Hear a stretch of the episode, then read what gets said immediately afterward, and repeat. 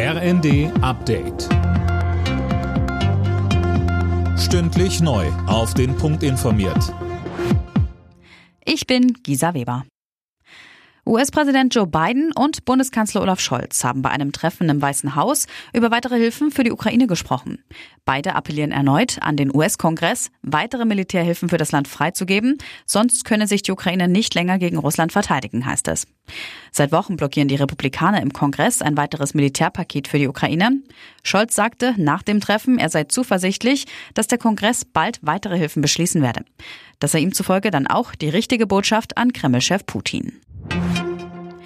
Im Kampf gegen die Terrorgruppe Hamas nimmt Israels Regierungschef Netanyahu jetzt auch die Grenzstadt Rafah in den Fokus.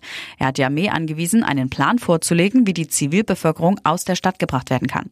Dabei handelt es sich über eine Million Menschen. Hauptsächlich wohl, weil die FDP in der Ampel nicht mitspielt, haben die EU-Staaten die Abstimmung über das neue Lieferkettengesetz kurzfristig verschoben.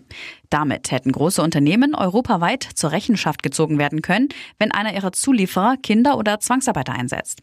Wieso die FDP da nicht mitspielen wollte, sagte Verkehrsminister Volker Wissing von der FDP. So ist für uns besonders wichtig, dass wir unsere Wirtschaft jetzt nicht zusätzlich mit überbordender Bürokratie belasten. Wir haben eine Wachstumsschwäche gegenwärtig die muss überwunden werden.